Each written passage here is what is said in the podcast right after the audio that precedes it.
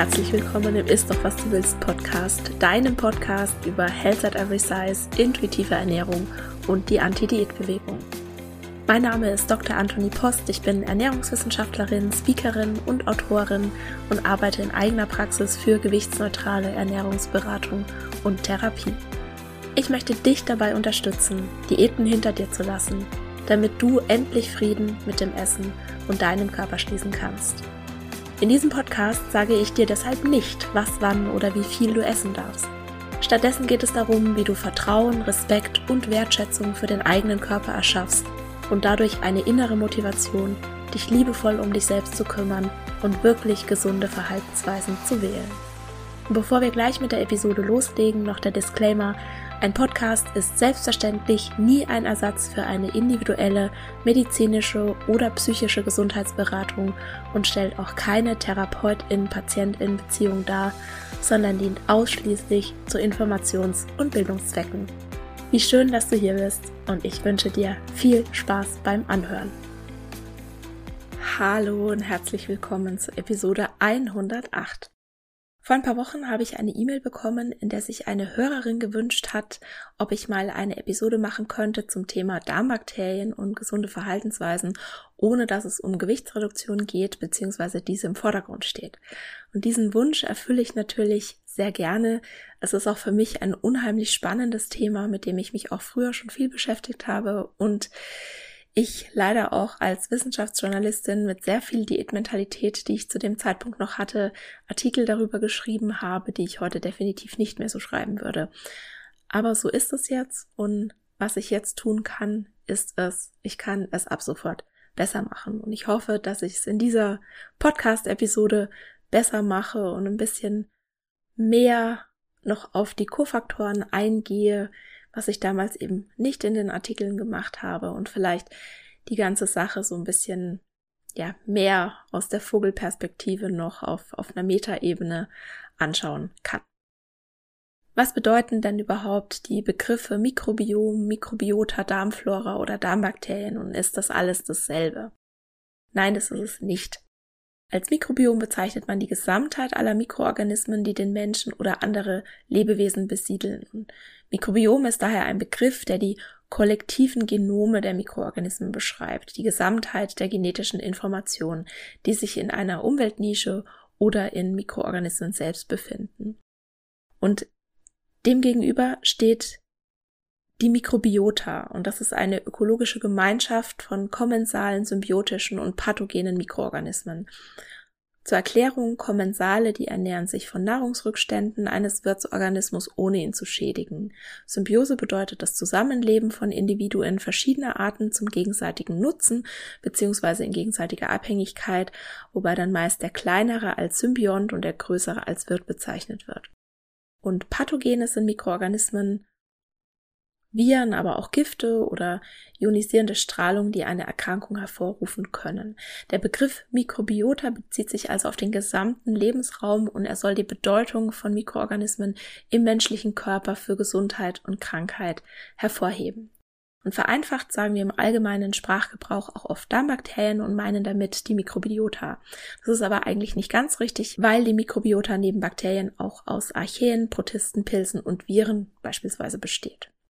Und der Begriff Darmflora kommt noch aus der Zeit, als man Bakterien noch für Pflanzen hielt und gilt allgemein in Fachkreisen als veraltet. Ist ja logisch, denn schließlich bezieht sich der Begriff Flora vor allem auf die Pflanzenwelt. Wir wissen heute, dass Bakterien keine Pflanzen sind und sich im Darm, wie ich ja auch gerade schon gesagt habe, Mikroorganismen wie Pilze und Viren noch aufhalten, die man eben auch nicht zu den Pflanzen zählt. Und viele sagen, ja, aber der Begriff ist doch gebräuchlich, dann verwenden wir ihn doch weiter. Ein Mikrobiom, das ist so ein komplizierter Begriff, das klingt so gestelzt. Und ich muss sagen, ich persönlich, ich verstehe das nicht so ganz, warum wir im deutschen Sprachgebrauch Dinge immer so sehr vereinfachen müssen, dass sie dann falsch sind, als könnte man den Leuten nicht zu, zu, zutrauen, ja, die richtigen Begriffe zu verwenden. Und das gilt beispielsweise auch für mich für Protein. Ich bin immer ganz verwirrt, wenn jemand von Eiweiß spricht, weil für mich ist Eiweiß das Weiße vom Ei. Also Eiklar und nur Eiklar. Für mich ist in Fleisch kein Eiweiß, in Hülsenfrüchten ist auch kein Eiweiß. Das ist für mich Protein. Ja, mal ganz abgesehen davon, dass es sowieso keinen Sinn macht, proteinreiche Dinge als Eiweiß zu bezeichnen, weil beispielsweise im Eigelb im Hühnerei viel mehr Protein enthalten ist als im Eiweiß selbst. Okay, also ich schweife jetzt gerade ab. Gehen wir zurück zum Thema. Wir haben jetzt geklärt, was die Begriffe bedeuten. Und jetzt kommen wir zur Funktion der Mikrobiota. Und früher dachte man, wir haben halt so einen Haufen Bakterien im Bauch, die wir irgendwie zur Verdauung brauchen und sonst haben die Bakterien aber nichts mit irgendwelchen Körperfunktionen zu tun. Es stimmt, dass besonders die Darmbakterien nicht verwertbare Nahrungsbestandteile in Komponenten zerlegen, die dann der Körper verwerten kann oder die eine bestimmte positive Funktion im Körper haben. Ich denke, das bekannteste Beispiel sind die Ballaststoffe, die die Darmbakterien zu kurzkettigen Fettsäuren zerlegen. Vielleicht hast du auch schon mal den Begriff gehört, Short Chain Fatty Acids, wie beispielsweise Butyrat, Acetat und Propionat. Die haben alle eine wichtige Funktion im Zellmetabolismus des Darms. Beispielsweise wird aus ihnen Energie gewonnen, die benötigt wird, um die Vitalität der Zellen aufrechtzuerhalten, aber auch für aktive Transport- und Absorptionsprozesse von Nahrungsbestandteilen, Vitaminen und Mineralstoffen. Diese kurzkettigen Fettsäuren, die sind aber auch wichtig für die Darmbarriere. Es gibt im Prinzip drei Verteidigungslinien im Darm. Einmal die Darmmikrobiota selbst, die mit potenziell krankmachenden Keimen um Futter und Andockstellen an der Darmwand konkurriert. Also es geht hier um Verdrängung Je mehr gute Darmkeime du hast, umso schwieriger ist es dann für die Krankmachenden, sich anzusiedeln. Und einige Mikroorganismen, die produzieren auch antibakterielle oder schleimhautschützende Stoffe oder regen die Bildung körpereigener Abwehrstoffe an. Die zweite Verteidigungslinie ist die Darmschleimhaut, die aus einer einreihigen Zellschicht besteht, dem Darmepithel und einer darauf liegenden Schleimschicht, um die Darmwand vor mechanischen und chemischen Einflüssen zu schützen und die pathogenen Keime auf Abstand zu halten. Was wir beispielsweise wissen ist, dass diese Schleimschicht bei ballaststoffarmer Ernährung sehr dünn wird und dann potenziell Stoffe oder Bakterien über die Darmwand, genauer gesagt über die Tight Junctions in den Blutkreislauf gelangen und dort Entzündungen verursachen können.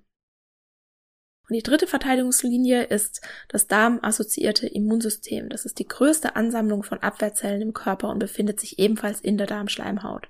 Es scannt sozusagen die Lage, bekämpft Krankheitserreger, toleriert die nützlichen Darmkeime und gibt über das Lymphsystem auch beispielsweise Infos über Pathogene und Fremdstoffe an alle Immunzellen im Körper weiter. Und ich könnte jetzt hier noch ewig weiter erklären. Ich finde den Darm mega spannend, aber ich mache jetzt mal hier einen Cut, weil ich denke mittlerweile ist klar, dass es nicht nur ein Haufen Bakterien in irgendeinem Verdauungsrohr sind, sondern es ist ein ganz, ganz komplexes Zusammenspiel, das wir hier haben. Und jetzt haben wir aber auch das folgende Problem. Dieses Zusammenspiel ist so komplex, dass wir den Zusammenhang zwischen Mikrobiota und ihren Einfluss auf die Gesunderhaltung und die Entstehung von Krankheiten, die Stoffwechselaktivitäten und die Immunreaktionen, die dort an der Grenzfläche im Darm ablaufen, noch nicht mal ansatzweise verstanden haben. Und dementsprechend weit sind wir auch entfernt von wirklich fundierten Empfehlungen für eine darmgesunde Ernährung. Es gibt nicht die eine Darmdiät, die jeden Menschen gesund hält. Ja, ich habe das auch gerade schon angedeutet, eine ballaststoffreiche Ernährung scheint vorteilhaft zu sein. Und eine möglichst vielfältige Darmmikrobiota scheint auch vorteilhaft für die Gesundheit zu sein. Aber was bedeutet denn das, wenn sich jemand belaststoffreich ernährt? Das könnte auch beispielsweise einfach nur ein Marker dafür sein, dass die Ernährungsqualität an sich dieser Person relativ hoch ist. Dass die Person nicht nur viel Obst und Gemüse und vielleicht Vollkorn isst, sondern auch hochwertigere Fette und Proteine als Menschen, die sich ballaststoffärmer ernähren. Menschen, die sich ballaststoffreich ernähren, die verhalten sich statistisch gesehen auch an anderen Stellen möglicherweise gesünder. Sie bewegen, sie bewegen sich vielleicht mehr, sie rauchen weniger, sie trinken weniger Alkohol, die haben vielleicht ganz andere Rahmenbedingungen. Wir wissen all das nur aus Beobachtungsstudien und die sind vom Studiendesign her gar nicht in der Lage, Kausalketten oder Ursachen zu präsentieren. Die allermeisten Annahmen, die wir treffen über den Einfluss der Darmmikrobiota auf die Gesundheit, die basieren alle auf Korrelationen. Und wir wissen, sehr vieles auch nur aus Tierversuchen. Und deren Ergebnisse lassen sich auch nicht so einfach auf den Menschen übertragen. Natürlich kannst du Labormäuse mit irgendwelchen unterschiedlichen Dingen füttern und dann zwischen den Gruppen vergleichen oder Vergleiche ziehen. Menschen sind aber keine Labormäuse. Wir ernähren uns nicht nur, wir werden nicht einfach nur gefüttert in irgendeinem standardisierten Setting, sondern wir essen und Essen ist immer eine Interaktion. Labormäuse fühlen sich sicher nicht schuldig, wenn sie irgendwas Bestimmtes essen oder irgendwas Bestimmtes nicht essen. Wir wissen aber, dass Schuld- und Schamgefühle beim Essen einen Einfluss auf die Gesundheit haben können. Und dicke Labormäuse, die haben auch bestimmt keine schlechtere Gesundheitsversorgung und die werden auch von den anderen Mäusen nicht diskriminiert. Auch das ist bei Menschen anders. Na, verstehst du, was ich meine mit Interaktion? Vielleicht dazu nochmal ein fiktives, also ein total erfundenes Beispiel. Ja, ich sage jetzt nicht, dass das so ist. Ich möchte jetzt einfach nur diesen, diesen Punkt nochmal klar machen. Gehen wir jetzt einfach mal davon aus, dass Hunde, die den ganzen Tag ein Stöckchen im Maul rumtragen, glücklicher sind als Hunde, die das nicht tun. Also könnte man doch jetzt sagen, das wäre der aller einfachste Umkehrschluss, wir kleben jetzt jedem Hund ein Stöckchen ans Maul und dann sind alle Hunde glücklich. Und wahrscheinlich verdrehst du jetzt die Augen, weil es eine total sinnentleerte Schlussfolgerung ist. Natürlich ist sie das. Wann haben denn die glücklichen Hunde ein Stöckchen im Maul? Ja klar, wenn sie mit ihren Menschen spazieren sind, wenn sie Spaß haben, wenn mit ihnen gespielt wird, wenn sie ihre Menschen beim Spaziergang beschützen können, wenn sie sozial interagieren, wenn sie neue Dinge kennenlernen und so weiter und so fort. Und ja, ich weiß, nicht jeder Hund trägt gerne ein Stöckchen im Maul rum und ist dann glücklich. Das ist jetzt hier einfach nur ein Beispiel. Ja, ich habe selbst so ein Exemplar zu Hause, wenn ich dem ein Stöckchen werfe, dann schaut er dem Stöckchen nach, wie es im hohen Bogen fliegt, schaut dann mich an, und dann kriege ich einen Blick, der signalisiert, Frauchen, hast du einen an der Waffel? Wenn du ein Stöckchen werfen willst und ein Stöckchen wiederhaben willst, dann holst dir, dann holst dir doch bitte gefälligst selbst. Was ich damit sagen will, wir haben auch hier wieder, wie so oft, Korrelationen, Zusammenhänge, aber es gibt keine Kausalketten oder falls es die gibt, können wir die nicht einfach so identifizieren. Wir sehen beispielsweise bei verschiedenen Erkrankungen eine veränderte Darmmikrobiota. Wir wissen aber nicht, was zuerst da war. Ist die veränderte Darmmikrobiota Ursache oder Folge der Erkrankung? Oder häufig wird ja auch angeführt, dass Zucker den Darmbakterien schadet und deshalb sollten wir am besten darauf verzichten. Ja, wir sehen beispielsweise bei manchen indigenen Völkern, dass sie sehr viel Ballaststoffe aus wenig verarbeiteten Lebensmitteln verzehren und weniger Zucker und gesünder sind. Die leben aber auch ganz anders als wir. Oder beispielsweise haben Menschen mit einem hohen Körpergewicht eine weniger große Bakterienvielfalt im Darm. Aber ist das Körpergewicht die Folge oder die Ursache oder sind beides Symptome für etwas anderes, eine übergeordnete Ursache? Darauf können die Studien, die diese Zusammenhänge untersuchen, keine Antwort geben. Da wir aber den ursächlichen Zusammenhang nicht kennen, können wir auch nicht daraus folgern, dass es eine gute Idee oder sogar die Lösung in Anführungszeichen sei, dicken Menschen einen vorsätzlichen Gewichtsverlust zu verschreiben. Nur mal ganz abgesehen von den Nebenwirkungen, die Diäten haben und auf die ich hier im Podcast ja schon so oft eingegangen bin, gibt es keine zuverlässige, gesunde und nachhaltige Methode, um aus dicken Menschen schlanke Menschen zu machen. Es gibt geiles Marketing, das uns das glauben lässt, dass das möglich sei. Aber die wissenschaftliche Datenlage sagt ganz klar etwas anderes. Und aus welchem Grund auch immer das Gewicht wieder zugenommen wird. Das ist überhaupt nicht die Frage. Und besonders nicht, weil es in unserer Gesellschaft dann wieder sofort um die Schuldfrage geht, die ja so unfassbar kontraproduktiv ist. Dazu empfehle ich dir übrigens die Podcast-Episoden 106 und 107 und die Nummer 75. Es gibt diese Methode nicht. Es gibt die Einzelfälle. Und es gibt ein super Marketing, das uns das glauben lässt. Aber wir müssen doch mit dem arbeiten, was da ist und nicht irgendeiner so Wunschvorstellung nachhängen. Oder nicht? Und jetzt steht dir aber immer noch diese eine Frage im Raum, die ich mit dem Titel der Podcast-Episode angedeutet habe angedeutet habe. Ne? Die Episode heißt, können Darmbakterien dick machen? Und es gibt da dieses eine Fallbeispiel, das ist 2015 total durch die Medien gegeistert. Und ich habe dir einen Spiegelartikel verlinkt, in dem die Geschichte der Frau beschrieben wird. Und Achtung, hier an der Stelle eine Contentwarnung für Fettfeindlichkeit, falls du den Artikel lesen willst. Falls nicht, die Kurzfassung, eine 32-jährige Frau bekommt zur Behandlung einer Clostridium difficile assoziierten Colitis eine Fäkaltransplantation und ihre gesunde Tochter ist die Spenderin. Was bedeutet das? Die Frau hatte eine Darmentzündung, bei der Clostridium difficile Bakterien überhand nehmen. Das passiert oft nach einer also nicht oft, aber das kann nach einer Antibiotikagabe passieren und das war auch bei dieser Frau der Fall. Und dann setzen diese Clostridium difficile Bakterien Toxine frei und die verursachen dann Durchfall, Colitis, also diese Entzündung und die Bildung abnormaler Membranen im Dickdarm. Und Fäkaltransplantationen, die sind mittlerweile ziemlich etabliert bei der Behandlung einer Clostridium difficile assoziierten Colitis. Und das war jetzt auch nicht die super fancy Therapie, sondern es wurde schon häufiger gemacht, auch wenn jetzt diese Behandlung noch nicht so alt ist. Und das Schöne für die Frau, die Therapie, die hat auch angeschlagen, aber 16 Monate später hatte die Frau dann 17 Kilo zugenommen. Und das wurde ohne wirkliche Beweise auf diese Transplantation zurückgeführt weil die Tochter zum Zeitpunkt der Transplantation laut BMI-Definition an der Grenze von in Anführungszeichen normal zu Übergewicht war. Und die Frau, also die Mutter, die war vorher schlank. Und was ich jetzt aber so spannend fand, das wird nämlich in diesem Artikel auch erwähnt, nach der Transplantation hat auch die 16-jährige Tochter zugenommen. So um die 13 Kilo waren das wohl. Also die Mutter 17, die Tochter 13 und beide so ziemlich zum gleichen Zeitpunkt. Und ich frage mich halt schon, wie viel wahrscheinlicher ist es denn, wenn beide Mutter und Tochter in einem Zeitraum von etwas über einem Jahr Gewicht zunehmen, dass es dann vielleicht doch andere Faktoren waren, die da reingespielt haben.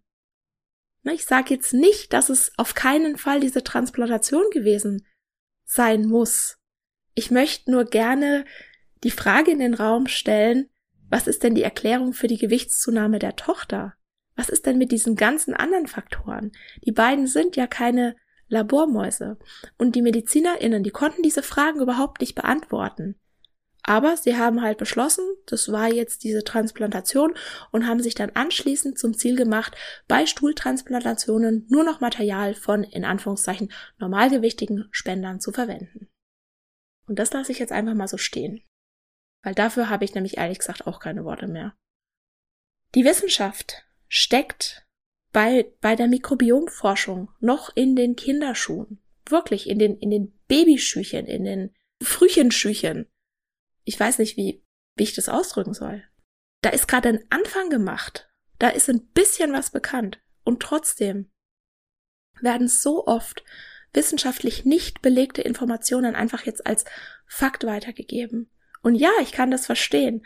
Meine Podcast-Episode, die ist nicht halb so spannend wie irgendeine sensationsgeile Meldung, sage ich jetzt mal, die verkündet, was Darmbakterien alles können und was sie alles für Krankheiten verursachen und wie sie schlank machen können und und so weiter und so fort. Ja, das sind wissenschaftlich nicht belegte Informationen, die aber dann halt gerne auch von den Medien hochgespielt werden und die dann gerne so verkürzt weitergegeben werden. Ja, das muss ja auch gar nicht in böser Absicht geschehen sein. Und dann glauben es auf einmal alle und dann kommen so Fragen wie, ja, können Darmbakterien dick machen? Ne? Ist, sind, sind meine Darmbakterien schuld daran? Muss ich jetzt nur irgendwas an meinen Darmbakterien ändern und dann löst sich sozusagen das alles auf?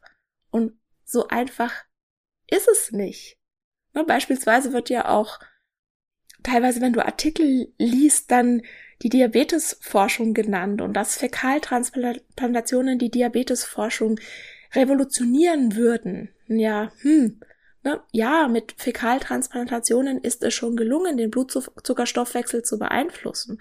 Und dafür übertrugen beispielsweise Forschende den gereinigten und gefilterten Stuhl gesunder, schlanker Spender auf neun mehrgewichtige Männer mit Insulinresistenz und konnten dann sehen, dass sich deren Insulinresistenz verbessert. Das ist aber eine Mini-Mini-Studie. Neun Teilnehmende. Ja, und die ist allenfalls ein Hinweis, dass man eventuell hier Einfluss nehmen kann, dass sich was verändert. Ob das jetzt eine klinische Relevanz hat, ist ja nochmal auf einer ganz, also das ist ja nochmal eine ganz andere Frage.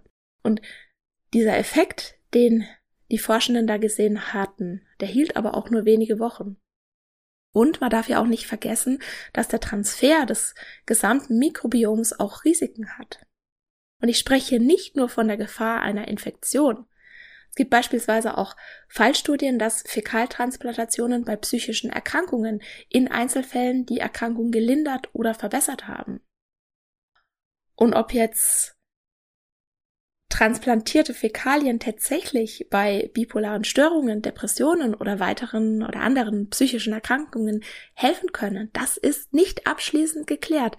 Kinderschuhe, Babyschuhe, der jetzige Kenntnisstand beruht fast ausschließlich auf Fallstudien und auf Tierstudien. Und ja, falls es tatsächlich so wäre, und dafür bräuchte es wirklich große klinische Studien über einen längeren Zeitraum, um dieser Frage nachzugehen, dass jetzt beispielsweise die Darmbakterien einen ursächlichen Einfluss auf mentale Erkrankungen haben, dann bedeutet und dass man eben mit Fäkaltransplantationen das lindern oder heilen könnte, dann bedeutet das ja auch, dass es andersherum genauso möglich wäre, Einfluss zu nehmen. Wenn ich mit einer Fäkaltransplantation psychische Erkrankungen heilen könnte, dann wäre es ja auch möglich, dadurch welche zu verursachen, oder? Ne, bei Risiken und Nebenwirkungen. Es ist nicht alles schwarz-weiß, es ist nicht alles so einfach. Das ist wahnsinnig komplex und wir wissen unfassbar wenig.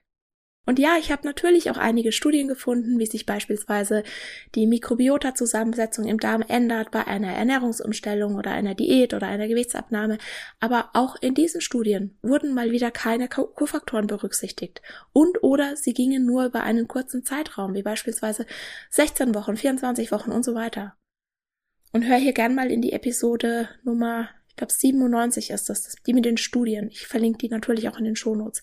Was ich da alles über die Problematiken bei Ernährungsstudien gesagt habe, das trifft auch natürlich auf die Studien zu, die sich mit dem Zusammenhang zwischen Mikrobiota, Gewicht und Gesundheit beschäftigen. Das ist logisch.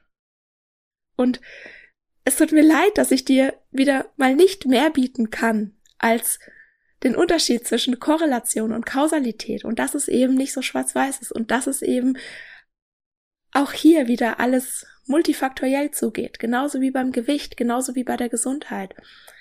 Aber es ist tatsächlich so, wenn wir irgendwelche ganz krasse, sensationsheischende Meldungen haben im Bereich Ernährung, im Bereich Gesundheit, dann ist da auch immer wirklich eine gute Portion Skepsis angesagt. Ich will nicht sagen, dass es nicht sensationelle Forschungsergebnisse gibt gerade im Bereich Medizin. Aber bitte doch immer mit einer guten Portion Skepsis draufschauen und bitte nicht immer munter Korrelation und Kausalität vermischen. Und das ist eben was, was ich auch, ja, bei der, bei der ganzen Berichterstattung über die Darmmikrobiota einfach ganz, ganz krass jetzt gesehen habe, als ich mich für diese Episode vorbereitet habe. Was ist das Fazit für heute? Bisher ist noch nicht zweifelsfrei wissenschaftlich geklärt, wie ein gesundes intestinales Ökosystem tatsächlich aussieht. Also was wirklich eine gesunde Zusammensetzung der Darmmikrobiota ist. Ja, es gibt Hinweise, aber das ist nicht abschließend geklärt.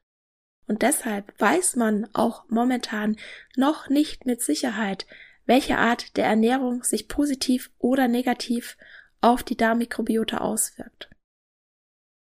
Und da das nicht abschließend geklärt ist, ja, auch hier gibt es wieder Hinweise, Stichwort ballaststoffreiche Ernährung. Aber was ist mit den ganzen Kofaktoren, die wir halt auch noch berücksichtigen müssen? Und solange das nicht abschließend geklärt ist, stehen die meisten Empfehlungen, mit denen übrigens die Diät- und Wellnessindustrie ja sehr, sehr viel gutes Geld verdient. Ne? Man muss nur mal an, an Probiotika, an Präbiotika, an Präbiotika denken. Und da kann tatsächlich auch sehr viel schiefgehen, wenn man einfach mal so ins Blaue hinein irgendwelche, ja, Präparate dazu sich nimmt. Also man kann da auch ganz viel kaputt machen. Und im, im Darm. Ja, was dann hoffentlich wieder reversibel ist.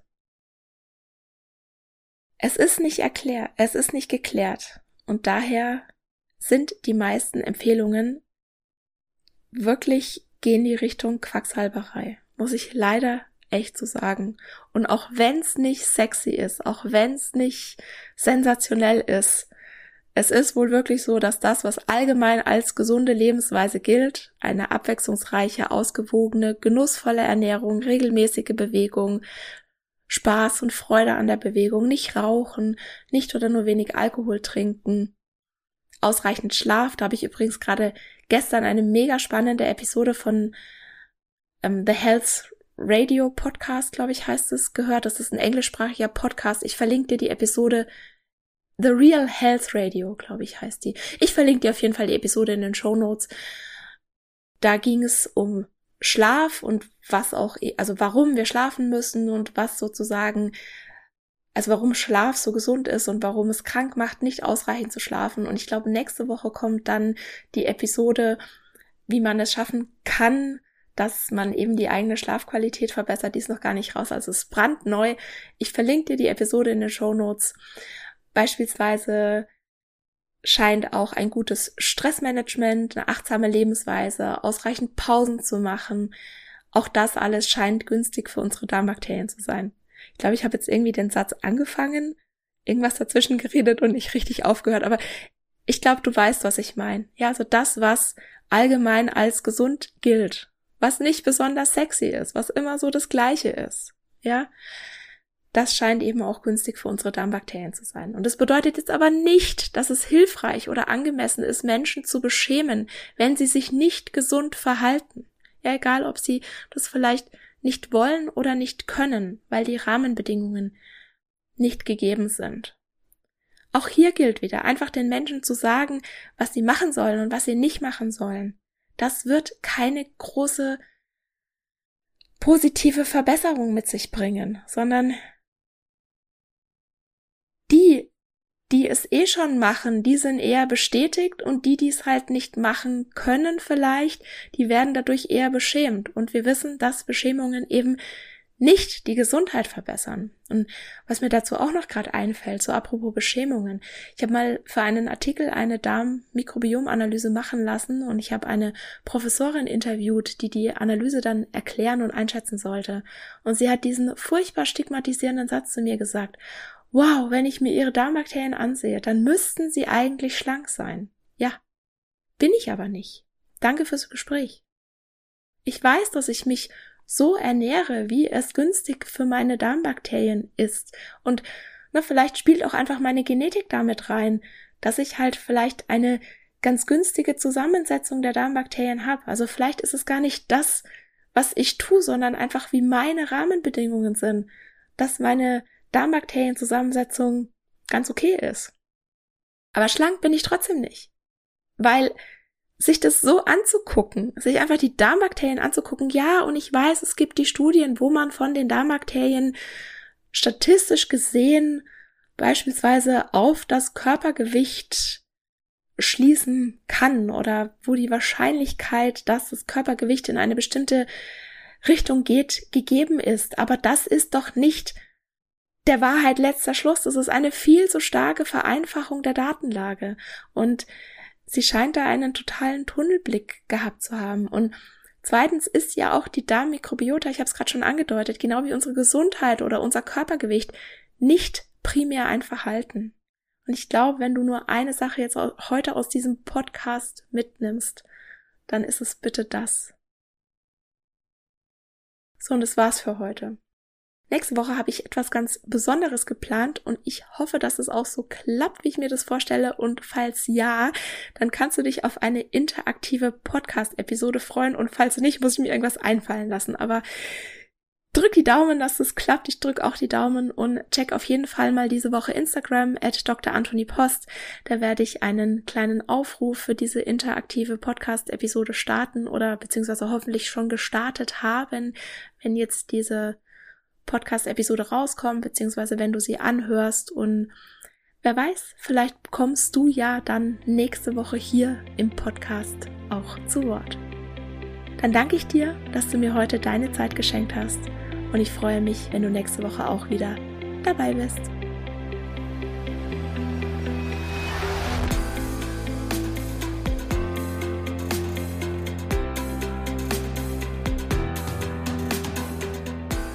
Und das war's für heute. Ich danke dir von Herzen fürs Zuhören und hoffe, dass dir die Episode gefallen hat und dass du ganz viel für dich mitnehmen konntest. Die wissenschaftliche Datenlage sagt ganz eindeutig, dass Diäten die körperliche und mentale Gesundheit gefährden und langfristig zu einer Gewichtszunahme führen. Aber was, wenn das Gewicht die Gesundheit belastet oder jemand eine chronische Krankheit hat, wie Bluthochdruck, eine Fettstoffwechselstörung oder einen Diabetes? Spätestens dann ist es doch sicher gerechtfertigt, eine Diät anzufangen und damit zu versuchen, vorsätzlich Gewicht zu verlieren, oder? Nein. Nur weil jemand eine Diagnose hat, wirken Diäten trotzdem nicht. Sie erhöhen nur die Scham, wenn eine nachhaltige Gewichtsreduktion, wie zu erwarten ist, nicht funktioniert und den Leidensdruck zu erst gestörten Verhaltensweisen zu greifen. Die gute Nachricht, um deinen Blutzucker wieder in Balance zu bringen, beziehungsweise ganz allgemein etwas für deine Gesundheit zu tun, musst du dir weder Lebensmittel verbieten noch eine strenge Diät einhalten und du musst auch keinen vorsätzlichen Gewichtsverlust anstreben. Alles, was du brauchst, ist Selbstfürsorge. Und auf meiner Homepage www.antonipost.de kannst du dir für 0 Euro ein zwölfseitiges E-Book herunterladen, das dir fünf Strategien an die Hand gibt, wie du gewichtsneutral und bedürfnisorientiert deinen Blutzucker positiv beeinflussen kannst. In diesem Sinne, isst doch was du willst und alles Liebe, deine Antonie.